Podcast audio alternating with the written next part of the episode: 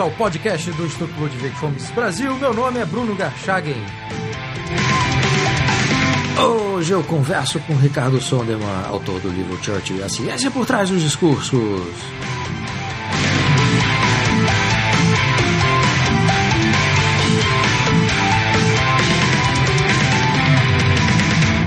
Seja muito bem-vindo, Ricardo. Obrigado, Bruno. Como vai? Tudo bem? Tudo bem, Ricardo. Obrigado por você ter aceitado o convite. E o tema da nossa conversa de hoje é um livro né, que será lançado em breve, o seu livro chamado Churchill e a Ciência por Trás dos Discursos: Como Palavras se Transformam em Armas. Esse livro será lançado pela editora LVM. Então eu queria te perguntar o seguinte, Ricardo pela atividade intelectual e política, né, e pela também, obviamente, a vitória na Segunda Guerra, o Winston Churchill é apontado até hoje como um grande nome na história da liberdade no Ocidente. É, dentro dessa dimensão né, da, da, da, história da liberdade, da defesa das liberdades feitas pelo Churchill, né, é, o que, que mais chamou atenção, o que, que te chamou atenção quando você fez esse trabalho de analisar os discursos do Churchill para fazer o livro? Certo. Bom, é, esse, esse é um tema. Eu sou filho de, de refugiados de guerra, né? Meu pai saiu da Alemanha em 38, a minha mãe saiu em 39, né? Então o tema da guerra sempre era um tema, era o tema do jantar, né? Era o tema do almoço. Os amigos dos meus pais eram todos refugiados de guerra também. Então eu sempre vivi esse assunto, né? E o Churchill é um exemplo de um, de um ser extremamente resiliente, né? ele, ele foi um, um, jornalista, né? um escritor, ele ganhava a vida como escritor, um militar, ele fez todas as escolas militares, ele lutou, esteve em várias guerras, como soldado, como correspondente de guerra, é, e ele renasceu né, com a Segunda Guerra Mundial, porque ele, a partir de 1929 até 39, ele estava como se chama nos upper galleys, né, nas partes mais altas das cadeiras do parlamento inglês, porque ele tinha caído em descrédito total. Né? Ele fez vários erros como ministro da Economia e ele era um cara que falava e não tinha papas nas, nas línguas, né? na língua. E aí o que aconteceu que ele, ele foi sendo deixado de lado e ele foi um dos poucos que viu a ameaça de Hitler.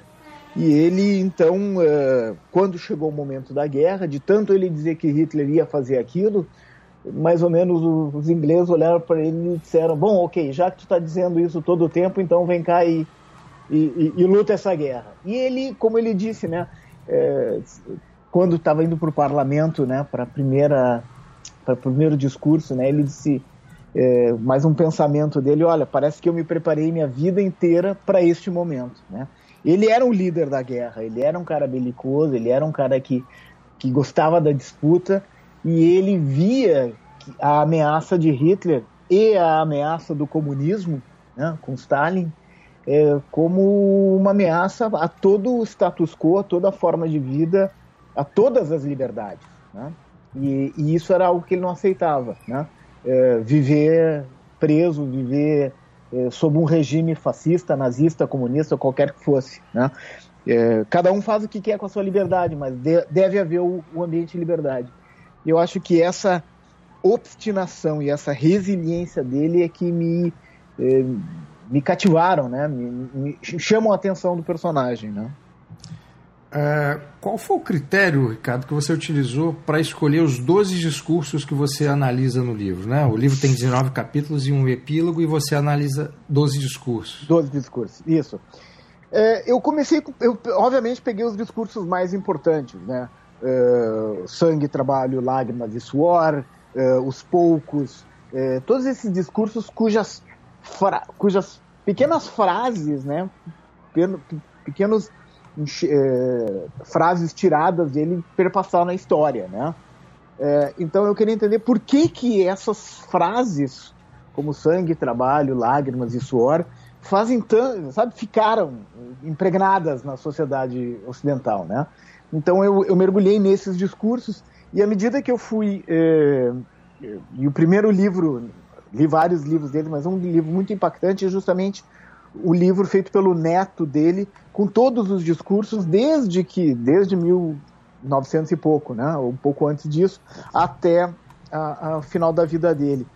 E, e, a minha motivação foi entender por que, que esses discursos motivaram tanto as pessoas a terem esperança de, de lutar e ganhar a guerra. Até porque Hitler tinha tomado a Europa toda em, em menos de um ano. Né? Em setembro de 39 ele ataca a Polônia, em maio de 40 caiu a França. Em menos de um ano Hitler toma conta de, de praticamente toda a Europa Ocidental. Como é que uma pessoa consegue motivar milhões de pessoas a ter esperança e continuar lutando contra essa ameaça, né? Sendo que na própria Inglaterra muita gente era a favor de um acordo de paz com Hitler, né? que mantivesse o império, mantivesse as colônias é, e deixasse a Europa, para Hitler. Churchill não aceitou isso, né? Então o conceito, a escolha foi, vou pegar os discursos durante a guerra para entender como que durante a guerra ele conseguiu mover corações e mentes, né? E como ele foi construindo. Então os primeiros discursos são os mais é, onde ele está mais inseguro, né? E onde ele precisa dar emoção para as pessoas e dizer, olha, nós vamos lutar essa guerra, vai ser duro, é, não vai ser fácil, é, mas vamos lá. E depois, pouco a pouco, quando ele começa com as primeiras vitórias no norte da África, então você tem o discurso lá do jamais ceder que ele dá em Harrow School, na escola dele. Quando os Estados Unidos entram na guerra, é o turning point, né? Que pouco depois ele vai dizer que, olha, nós não chegamos no no, no meio, nem nós não chegamos no fim, nós estamos no fim do começo. Né? É, então ele e depois, depois obviamente a guerra vai transcorrendo muito de forma muito complexa, né, com, com os Estados Unidos no, no Oriente, no Pacífico, etc. E aí eu vou para o discurso rápido, discurso de, do dia D, porque era uma data secreta, né? É, e depois até a renúncia dele. Né? Então o, critério foi entender como este um homem, como um indivíduo, como um indivíduo acima da, da média, é, tão humano quanto qualquer um de nós, conseguiu mobilizar milhões de pessoas para vencer uma guerra. Aliás, a respeito do, do, do, Hitler, no livro Grandes Homens do Meu Tempo, tem um texto dele brilhante, né, já apontando antes mesmo da guerra a ameaça que, que o Hitler representava. e que ele, de forma antecipada, já havia percebido. E, como você mesmo disse, no parlamento ele já não tinha, já era um homem desacreditado, né? Sim, em, em, função de vários erros que cometeu ao longo da vida. Até mesmo a, a, a passagem do Partido Conservador para o Partido Liberal, para depois retomar, né? tudo isso fez com que a, a história política dele é, fosse prejudicada de forma bastante grave e séria e havia uma, uma, uma espécie de acusação meio de forma anedótica que fazia muito mal a ele, que ele estava cumprindo o mesmo destino do pai, né? que era um grande homem, tinha todo um futuro político pela frente e depois é, submergiu na, na, história política da Inglaterra. Exato. É, eu queria te fazer uma outra pergunta, Ricardo, que é a seguinte. Só um pequeno detalhe, tanto que é uma coisa. É, o, eu tive em Londres em 2011 para uma convenção da Fundação Churchill e aí nós tivemos em Chartwell, que é a, a casa dele, né? O quarto dele, como era costume da época, marido e mulher dormiam em quartos separados. O quarto dele era um quarto bem pequeno, com uma cama bem normal, assim. E o que que tinha no quarto? Um, um quadro gigante do pai dele, que ocupava praticamente toda uma parede. Então ele ficava naquele quarto vendo o quadro do seu pai. Imagina o que, que não passava pela cabeça dele. Tudo isso que você tá, que você comentou agora, né? É, exatamente. Chato, aliás, para explicar aos ouvintes que não conhecem, era uma casa de campo, né, que o Churchill tinha e para onde ele ia é quando não queria ficar em Londres e depois passou a residir lá. Foi isso, né? Exatamente, exatamente. Tem uma história legal sobre a casa, que ele comprou a casa meio que de surpresa. E aí levou a Lady Clementine, a sua esposa de 70 anos de, de casamento, para ver a casa. Ela odiou a casa. Ele passou. ele, ela, odiou, ela odiou.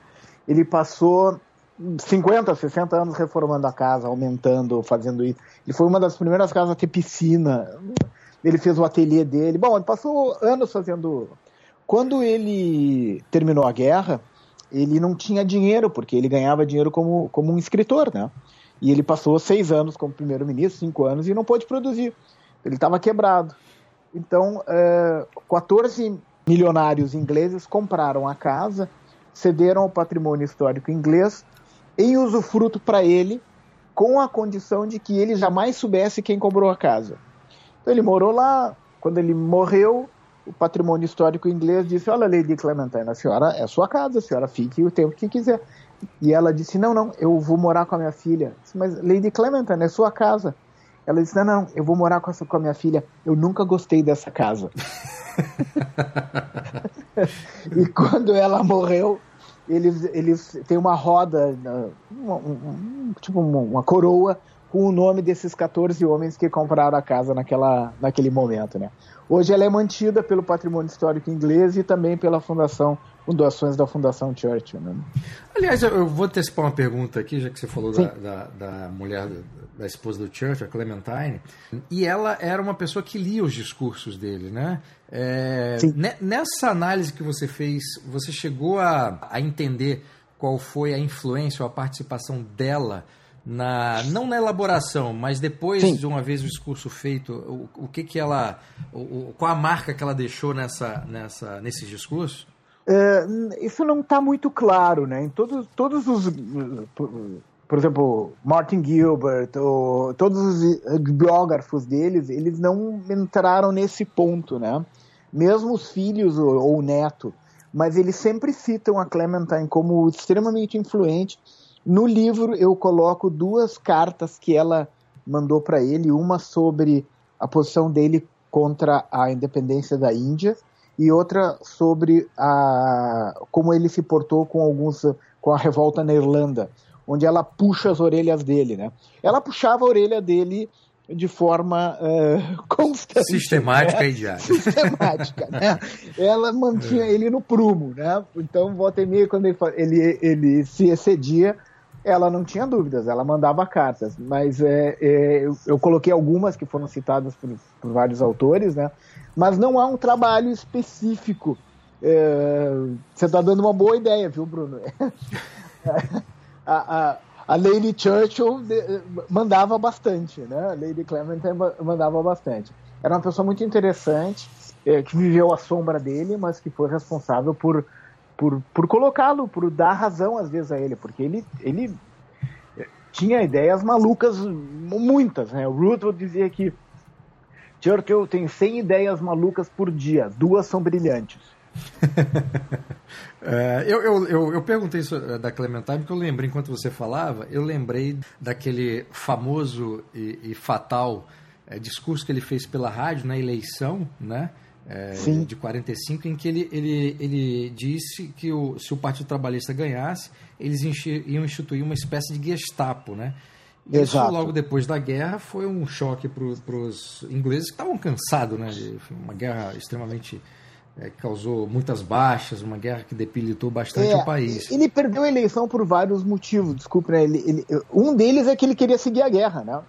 Ele queria invadir a Tchecoslováquia para tirar a Tchecoslováquia do jugo comunista e ele queria se fazer, ele queria seguir a guerra contra a Rússia, contra a União Soviética, né? Isso. Porque o porque o, o, o, o grande inimigo deles era o nazismo e o comunismo.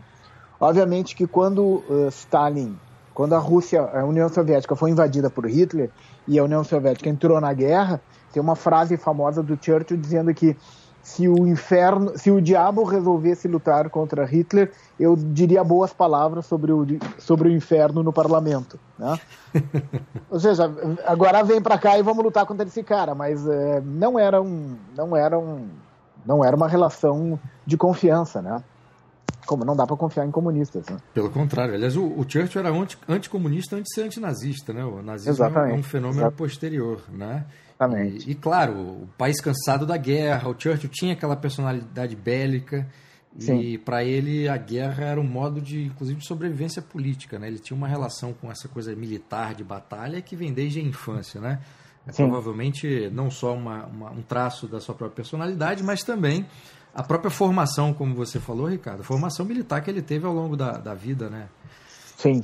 Sim. É, mas esse, nesse discurso que, que ele faz no rádio, na eleição, eu acho que foi a gota d'água ali para ele perder a eleição. E tem uma história famosa de que ela tinha dito para ele tirar esse trecho, que ele faz uma comparação entre o, o Partido Trabalhista e, e, e, uma ação parecida com a Gestapo dentro da, da sociedade inglesa.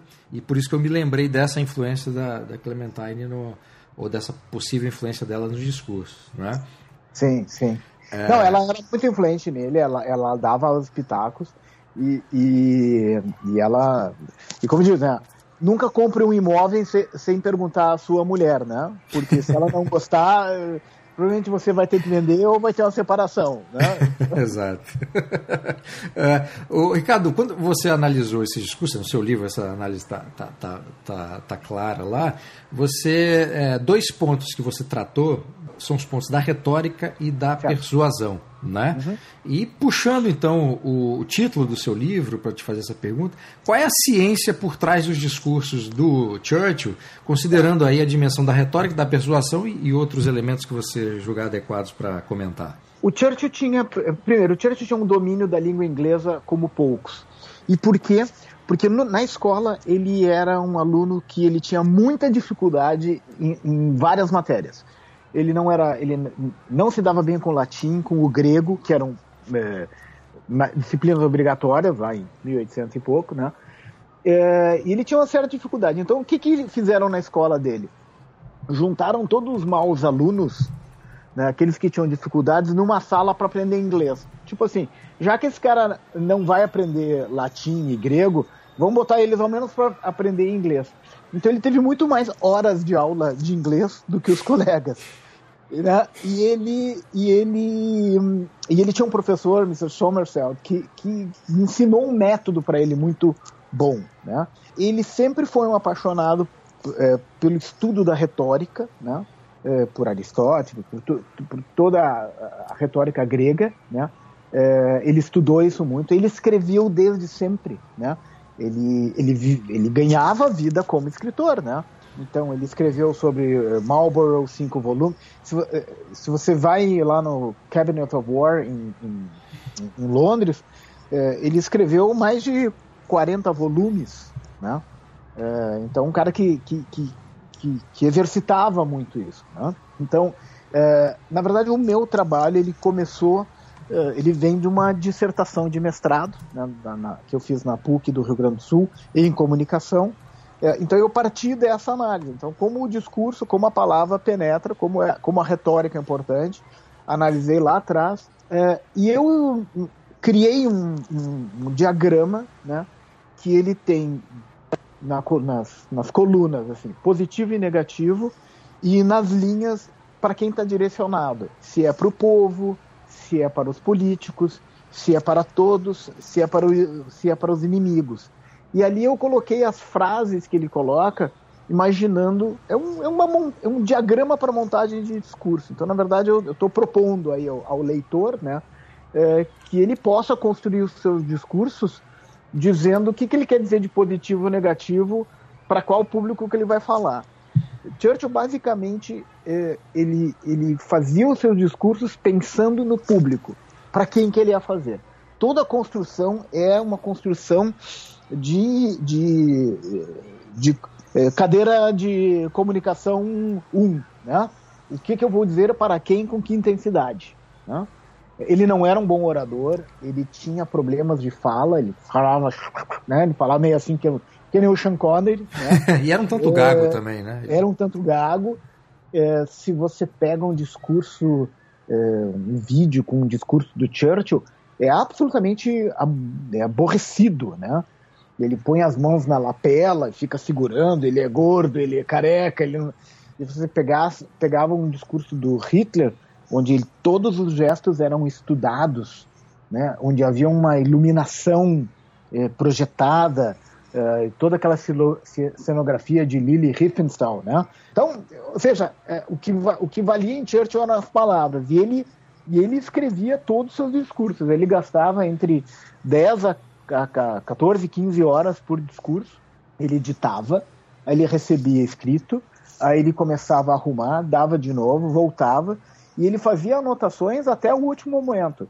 É, quando eu tive no Churchill College, em Cambridge, o, o diretor da escola, o Alan Pepwood, ele descemos num bunker lá, e daqui a pouco ele, nós estávamos de luva e tudo, e ele pegou o original do Sangue Suor lágrimas e, e, e, sangue, trabalho, lágrimas e suor, né? E me entregou na mão, né? Então eu tive a honra de segurar ele na mão e ele tá todo rabiscado. Ele tá com ele, ele ia fazendo remarks até o último minuto, né? Era algo que ele, ou seja, um discurso nunca tá pronto, né? Ele é um ser vivo. E eu tenho, assim como nós, né? Quando você te, escreve um texto, você olha o texto, você vai mexendo.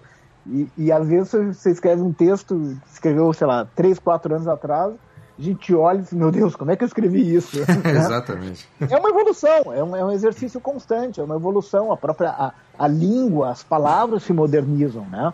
É, então isso fazia parte também da, da vida dele, ou seja, é, ele sempre foi um estudioso da retórica, ele sempre foi um homem muito forte da, das palavras. Agora, ele sempre fez um estudo histórico. O sangue, trabalho, suor e lágrimas é um, é um, não é um, não foi ele que inventou. Giuseppe Garibaldi já tinha feito um discurso nessa linha. É, isso é um aspecto é. interessante que eu queria que você contasse, Ricardo, que eu vi no seu livro, não, eu não, não tinha essa informação, né? E uhum. sendo o Garibaldi tão importante para o Rio Grande do Sul, né? para a história do Rio Grande do Sul. Então tem, é, ele, ele, ele, ele, ia, ele lia muito, né? Ele pesquisava na história e como é que é? Nada se cria, tudo se desenvolve, né? Então ele ia atrás de, de do, do, que melhor ele ia vendo. Assim como nós, a gente vai escrevendo um discurso e vai se baseando em coisas que a gente leu, né? Churchill é a mesma coisa, né? Então ele, ele foi fazendo uma evolução. Se a gente estuda Shakespeare, né? Shakespeare reescreveu os clássicos uh, gregos, né? Ele, ele, ele, ele, modernizou, né? E ele, e ele perpetuou as histórias uh, da Grécia, né? Uh, então, é, é, a, a, língua é uma evolução constante e a gente parte do que a gente leu. Quanto mais a pessoa lê, melhor ela escreve. É um círculo virtuoso, né? E a gente vai se apropriando de palavras ou de expressões de, de terceiros, né? É, o, o, compartilhar e o roubartilhar não é algo que nasceu com a internet. é. Agora, a respeito dessa, dessa é, apropriação que ele fez do, do, é, do Garibaldi, foi um, você cita no, livro, no seu livro, né, foi um discurso que o Garibaldi teria feito para um grupo de seguidores, né, em que ele cita uma frase, conta essa história, em junho de 1849, né? É, ele, ele diz que eu estou tentando procurar aqui, mas ele diz, não, não lhes ofereço paga, nem lhes ofereço conforto, lhes é. ofereço tá, tá trabalho, suor. É aqui, ó. Não, não, ofereço nem paga. Isso é a frase do, do Garibaldi para os nossos ouvintes. Isso. Não ofereço nem paga, nem alojamento, nem provisões. Ofereço fome, sede, marchas forçadas, batalhas e morte. É isso aí. Mas, mas como é interessante como o Churchill pega essa ideia, esse espírito e vai aplicar num momento especial, delicado e importante da história da Inglaterra para motivar né, os ingleses, como você falou no início dessa conversa, né, Ricardo? É, o que eu acho fantástico, assim, mudando um pouco de, de tema aqui, o Churchill ele ele entra como primeiro-ministro, ele já vi, ele já fazia parte do gabinete quando estourou a guerra, o, o Chamberlain chamou ele, né? é, para ser o Lorde do Almirantado. E, e ele. O que eu acho legal, é, e, é o exemplo para os políticos modernos e para a política moderna, é que ele não esconde a situação de perigo. A primeira coisa que ele diz é: olha, nós estamos em guerra, nós vamos morrer, tudo que a gente acredita vai, pode desaparecer, uh, nós temos que uni nos unir e, e, lutar contra isso. E a gente não vê isso na política moderna. A gente vê o, uma fabricação de notícias, se falsas ou verdadeiras, não sei, mas elas são fabricadas. A gente vê pesos diferentes na, na, na, na mídia. É, a gente vê uma constante construção de impasses, né? É, e a gente não vê alguém que enfrente a realidade e diga a realidade como ela é. Né? É, se eu for candidato a qualquer coisa e disser que, é, olha, gente, vou reduzir imposto, vou tirar estabilidade, vou demitir funcionário público, eu não me elejo. Não me elejo. Normalmente é uma mentira e depois, quando ele assume, aí vem um outro programa. Né? E a gente vê isso. É, diferente um pouco disso foi a, eleição do Trump, que disse tudo que ia fazer e está fazendo. E está gerando toda essa, essa reação negativa da mídia em todo mundo. Mas ele ele está fazendo o que ele disse que ele ia fazer, né? O, o, o incrível hoje, né, o, o, que a imprensa não consegue aceitar, de certa forma, é que alguém cumpra com o que disse. Né? Isso é impressionante. É, a, a, tendência é o contrário. Né? Então, eu acho que o exemplo dele é de ser uma pessoa extremamente realista, que é o que falta na política mundial. Não é só, não é só no Brasil. Falta encarar os fatos de forma, falta tem que se encarar a ameaça radical islâmica de frente, tem que se encarar a, a economia mundial, eh, as transformações que a, que a disrupção e que a exponencialidade que a, a nova economia está gerando, né? É, essas coisas têm que ser encaradas, né? Não, é, tem que encarar que a previdência no mundo inteiro faliu, tem que mudar esse sistema. É, os direitos adquiridos dos trabalhadores franceses, ou suecos ou brasileiros não são direitos, são privilégios que são pagos pelos demais. Quem é que vai ir lá e dizer isso? Né? O cara que disser isso não é eleito. Então, a gente vive um período bem estranho. Eu queria, eu queria deixar para o final claro. é, essa coisa da, da, da atualização, ou de que forma que o Churchill pode nos ajudar a entender o mundo e até melhorar, no caso do Brasil, né? É, tem uma coisa que você falou durante a sua resposta, Ricardo, que, que assim, o Churchill criava os discursos de acordo com a, a sua audiência, né? Sim. Uh, e eu queria te perguntar o seguinte: como é que um membro da aristocracia britânica, que estudou nos melhores colégios, né, como é que ele conseguia comunicar-se tão bem com audiências tão distintas, que incluía também a população mais pobre e menos educada do, do, da Inglaterra? Embora ter nascido num castelo maravilhoso em Blenheim, ter toda a sua origem aristocrática, ele era um homem do exército, ele era um homem da guerra. Ele, ele lutou a Primeira Guerra, ele, ele tinha um membro, no, ele tinha um cargo no gabinete, ele perdeu depois de Galípoli, e ele foi para o fronte na França como tenente. Né? É, ele sempre andou entre as tropas, ele gostava de estar entre as pessoas. É, é, as fotos dele em Londres ou nas cidades inglesas que foram bombardeadas, ele visitava pessoalmente. Ele ia para o fronte no norte da África, ele foi várias vezes, né? Em que pese todo mundo dizendo que ele não deveria ir, ele ia. Tá? Então ele, ele, ele sempre foi um homem muito próximo do povo, não por demagogia, ele gostava, ele gostava de estar com as pessoas.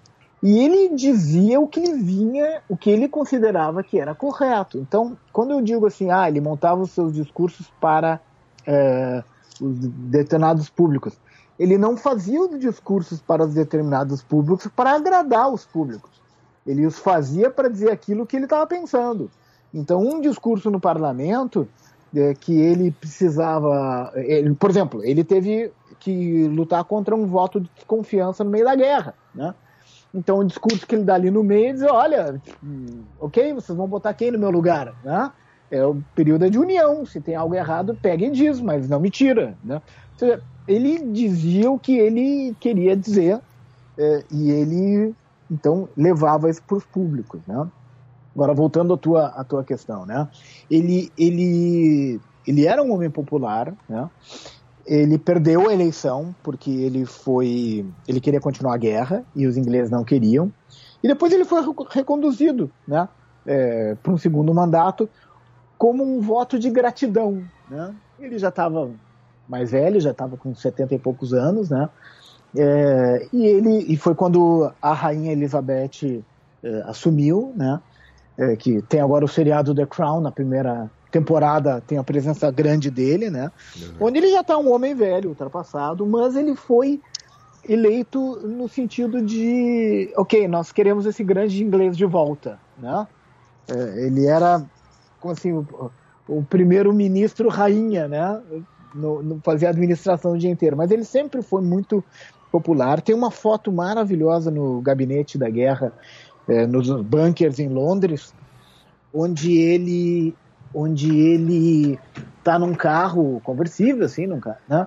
E vem e ele tá conversando com uma pessoa de camiseta de física, que provavelmente um obreiro, alguma coisa assim, conversando como se fossem eh, velhos amigos, né? Ele tinha essa essa proximidade, ele buscava essa proximidade. Né?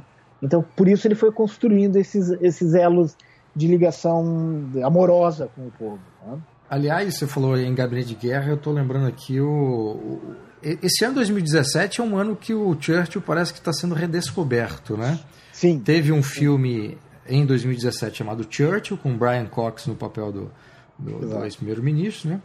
E aí aquilo está destacado, uh, o filme está muito focado na, na posição do Churchill ou como é que ele lidou com a Operação Overlord e estreou é, este ano nos Estados Unidos e na Europa o filme que vai estrear no Brasil é, em janeiro, é, em janeiro agora, chama-se O Destino de uma Nação com é. o Gary Oldman. Né? É, o filme em inglês é The Darkest Hours. The Darkest Hours, exatamente. A, né? a hora mais negra, né?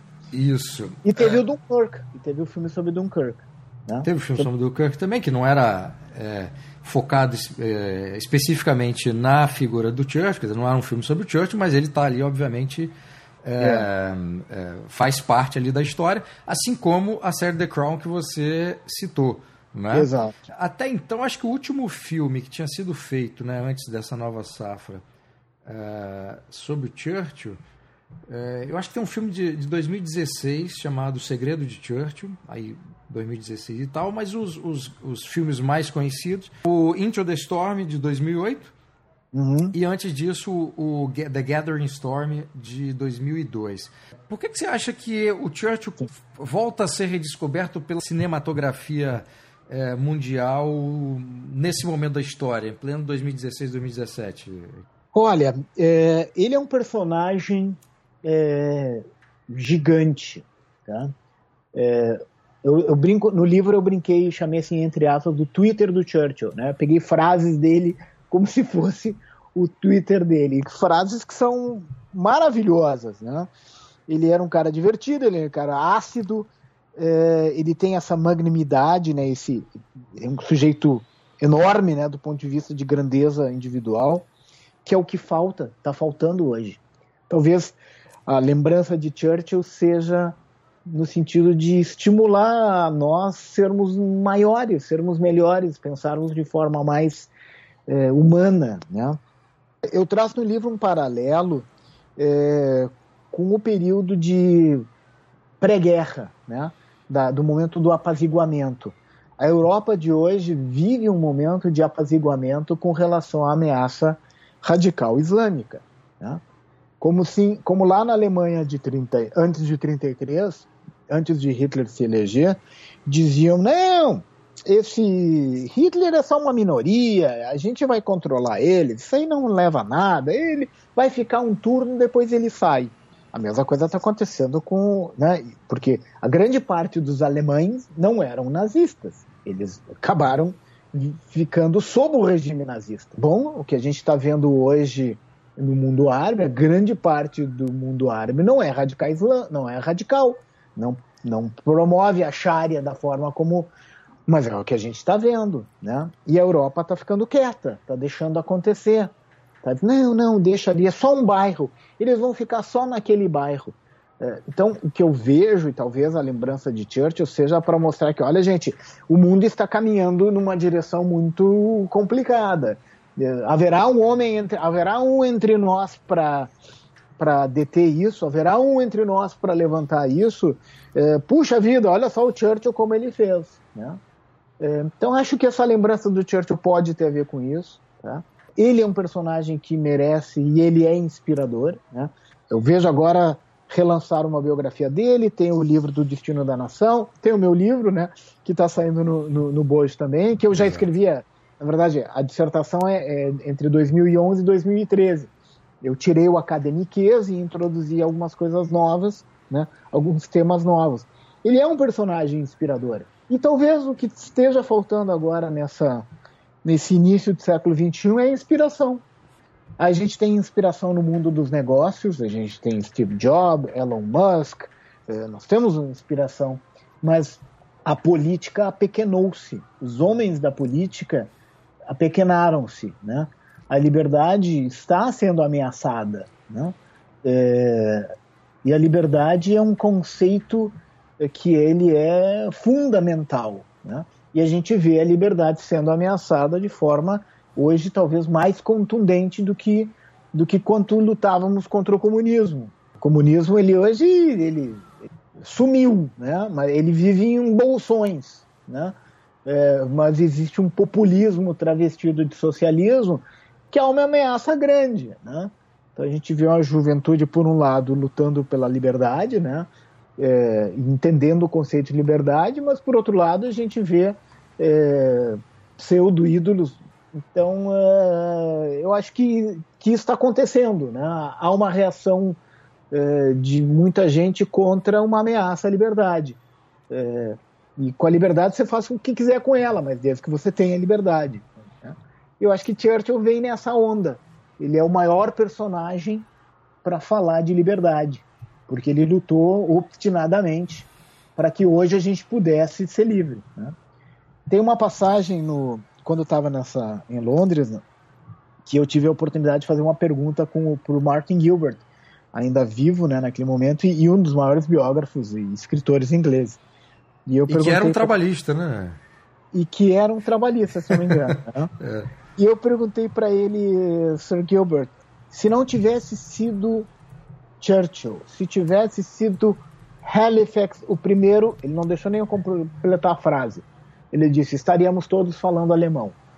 Então, o que, eu, o que eu entendo é que Churchill era um homem que fez tudo o que fez. Hitler era um homem que fez tudo o que fez. A história ela é construída pelos povos, mas ela é dirigida por um indivíduo. Então, a força que o indivíduo tem, eu, isso que eu acho bonito de analisar Churchill, sob a ótica de ser um liberal. Né? O indivíduo ele tem uma força motora fantástica. Um indivíduo motivado, ele pode construir o mundo, reconstruir o mundo ou destruir o mundo. Né? Então, é isso que eu queria entender, né? Quando eu escrevi sobre Churchill e, e um pouco indo na tua pergunta. Ele é um homem que liderou milhões de homens e inspira ainda bilhões de pessoas hoje, né? E, eu, e, e, e falta, falta no século XXI essas pessoas, né? Então eu acho que talvez, talvez esteja aí a necessidade de buscar um pouco da inspiração. Sobre o filme do Brian Cox, você sabe que foi um filme que Fundação Churchill uh, mandou aos seus membros uma nota, tipo assim, olha, a gente não gostou desse filme e esse não era Churchill, né? Então tem uma disputa grande ali, porque a leitura sobre Churchill, ele era um sujeito mal-humorado, ele era um sujeito, mas ele não, é, não, ele não beirava a má educação e a, e, e, e a caracterização que o Brian, Fox, uh, Brian Cox fez, né? Então o filme agora que sai agora The Darkest Hour com o Gary Oldman tem uma, uma é mais fidedigno ao personagem, né? É, eu, eu pessoalmente não gostei desse filme Churchill com com Brian Cox. Eu vi é. eu vi o filme não gostei. Acho que passou um Churchill é, vivendo no, no, Black Dog dele lá, aquelas depressões profundas quase que o tempo inteiro, um Churchill titubeante, extremamente agressivo. É, aliás, eu, boa parte dos filmes sobre o Churchill, eu não consigo encontrar o Churchill dos livros, nem os escritos pelo Churchill, nem aqueles, é, aqueles filmes sobre o Churchill, né? Ele não era um personagem fácil, não era um homem fácil. Pelo né? contrário, né? É, é um homem muito difícil, humano como qualquer um de nós, né? É. Qualquer um de nós aqui, que nossos ouvintes aqui, a gente se está numa reunião, em alguma coisa, e a coisa tá, tá descambando, a gente vai ter uma reação e a gente briga pelos nossos posicionamentos e a gente, né? É, mas, por exemplo, ele tinha um grande amigo, Lord Beaverbrook, que era amigo dele desde a infância, desde o colégio, e, e que era um milionário, né? Um, um bilionário a dinheiro de hoje, e que ele chamou para ser o ministro do, do, do, armamento e principalmente da aeronáutica, né?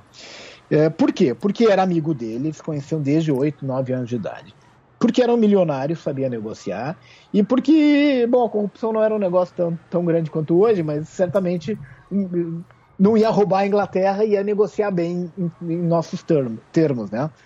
E ele brigava, assim, de botar o dedo na cara um do outro e se xingarem, né? Porque eram amigos de, de infância, né? Aquela coisa que só você tem com amigo de infância. Exato. Aí o Lord Eden, Lord Eden, que depois foi ser primeiro-ministro e era o líder, da, era o ministro das Relações Exteriores, numa reunião e disse: Olha, Churchill, vocês estão sempre brigando porque tu não demite ele. Aí o Churchill olha e diz assim: Eu posso demitir todos vocês, mesmo, menos ele. Eu preciso ter alguém que pense radicalmente diferente de mim para que eu tome a melhor decisão. E isso é um exemplo de liderança. Normalmente, quando a gente está nas nossas empresas, nossos negócios, lá, nossos grupos, quando tem alguém que pensa muito diferente, o que, que a gente faz? A gente tira o cara, é. demite. É, Church, pelo contrário, disse: não, não, eu preciso de alguém que pense diferente de mim para que eu tome a melhor decisão. Eu tenho que ter o contraponto. Né? Aliás, na então, política isso é, é, mais comum ainda do que na, nas empresas, né? Você demitir alguém que pensa diferente de você ou que fica te questionando, né? Exatamente, exatamente. Aí você tem um bando de yes men, né? Exato. E ele precisava de alguém que dissesse não para ele. E só um amigo de infância tinha had the guts, né? Tinha a coragem de dizer, você tá errado. É, aliás, você me lembrou agora aquela grande série britânica Yes Minister, né? que era justamente isso. Né? Os, os, os assessores do primeiro-ministro sempre falando sim a tudo que ele, que ele dizia e fazia. Você sabe que tem a, tem a série o House of Cards original em inglês, né? Sim, para mim é fantástica. Fantástica, é como a manica... Né?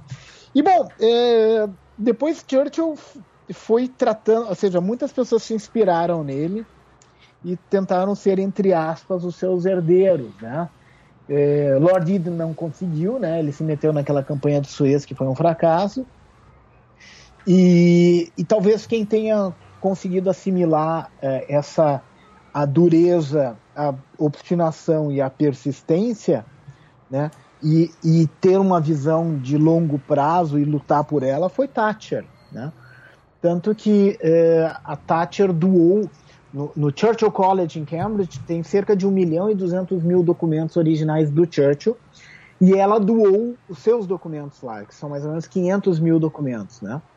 Que, que foram doados e foram aceitos pela Fundação Churchill, né? O Boris Johnson não foi aceito pela Fundação Churchill, né? Muita gente tenta ser o herdeiro. Tanto que quando a gente esteve na Fundação Churchill, o, o Alan também trouxe a bolsa azul da Margaret Thatcher para que minha esposa olhasse e segurasse a bolsa dela, né? É, então acho que Thatcher conseguiu, de certa forma, é, incorporar essa resiliência e essa obstinação. E ela mudou a Inglaterra, né? Exato. E o mundo. Exatamente. Bom, Ricardo, para encerrar, desses discursos do Church que você traz no livro, né? Qual é a grande hum. mensagem do seu livro ao analisar esse discurso? Que você acha que pode ser é, pode ajudar né, nós aqui no Brasil a entender esse momento de transição política que eu acho que a gente está vivendo nesse momento, Sim. né? Sim. Especialmente no ano de eleição, né? 2018, ano de eleição. O que, que você acha que esse, o seu livro, trazendo essa análise do discurso de Churchill, pode nos ajudar a entender a política brasileira neste momento e, e pensar aí no presente e no futuro? Acho que a grande lição é o seguinte: a gente tem que lidar com a verdade. As pessoas eh, precisam saber a verdade para que elas possam melhor administrar as suas vidas. Senão elas sempre viverão em negação. Como fazer isso num país que elege Anitta como a mulher do ano e Pablo Vittar como a música? É, é uma incógnita, né? Como lidar num país onde pessoas querem defender criminosos costumazes, ladrões, líderes de gangues que tomaram conta da, da política e os defendem como líderes messiânicos.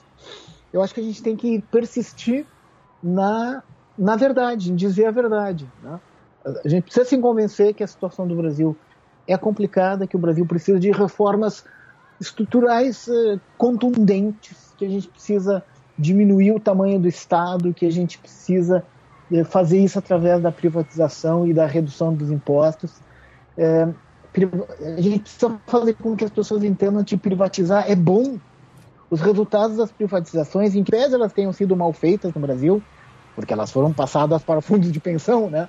Mas eh, que mesmo assim, que se a gente puder fazer privatizações no estilo da Nova Zelândia, pulverizadas na bolsa, né, nós vamos ter vai sobrar mais dinheiro para saúde, educação. Né? Tudo que as pessoas têm no Brasil, que os governos dizem que foi graças a eles, elas têm por causa da sua iniciativa privada porque elas compraram de uma empresa privada. Se elas têm carro, casa, é, telefone celular, é, vão para uma faculdade, isso é de um privado para o privado. Aquilo que o Estado deveria dar para ela, que é saneamento, educação, segurança, o Estado não dá. Então nós temos que nós temos que falar isso, nós temos que falar a verdade, nós temos que explicar isso é para que elas entendam, né? Então acho que a grande mensagem de Churchill é a verdade, a verdade dos fatos. É, as pessoas são grandes e têm que entender, né? Todos são adultos. É, é um processo complicado, né? Ainda mais depois de, sei lá, 15, 20 anos de má formação no sistema público, né? Porque também não era nenhuma maravilha com o Fernando Henrique, né? Então, uh, eu acho que é por aí. Eu acho que ele dá com a verdade. A gente tem hoje alguns políticos que estão fazendo isso. Uh, no Rio Grande do Sul, em São Paulo, uh, partidos que estão, sem, sem nominá-los, né, mas partidos que estão trabalhando com isso eu acho que esse é o caminho. Eu acho que o exemplo de Churchill para nós é, olha, a situação é essa e nós temos que fazer isso. E, e isso por causa disso, disso, daquilo. Né? É, e os mentirosos vão cair no vazio. Né? As pessoas vão começar a se dar conta. Ninguém, é, ou seja, o indivíduo vale muito. É a, a principal minoria e mais importante é o do indivíduo, né? E ela tem que ser respeitada. Perfeito. Antes de terminar, só queria corrigir uma informação que eu dei aqui. Eu falei que o Martin Gilbert é trabalhista, mas não é. Eu estava na cabeça o Roy Jenkins, que é um outro grande biógrafo certo, do Churchill, que foi trabalhista, foi do Partido é, Social Democrata e depois foi do Partido Liberal Democrata. Mas então esqueçam o que eu falei do Martin Gilbert, que não era trabalhista, mas sim o Roy Jenkins, que é outro reconhecido biógrafo do Churchill. Ricardo, é. gostaria de te agradecer imensamente. Obrigado Ora, pela entrevista. E parabéns pelo livro, estou ansioso aí pelo lançamento. Eu também. Espero que gostem. Ele é divertido, ele, é, ele, ele, ele tem uma parte técnica aí sobre o discurso, né? Mas que é bem interessante. É, depois eu desmembro os discursos e ele tem é, as sagacidades do, do seu Churchill que, que faltam no mundo de hoje. Né? Perfeito. Eu vou encerrar então essa conversa com uma frase que você coloca aqui no capítulo 19 né, o é. Twitter de Churchill, que é a política é quase tão excitante como a guerra e quase tão perigosa. Na guerra só se pode morrer uma Alô? vez, na política muitas. Exatamente, exatamente. Obrigado, Ricardo. Eu que agradeço, Bruno. Um prazer sempre falar contigo e estar aqui com os teus ouvintes. Muito obrigado. Com os nossos ouvintes, tá Isso. tá bom? Obrigado.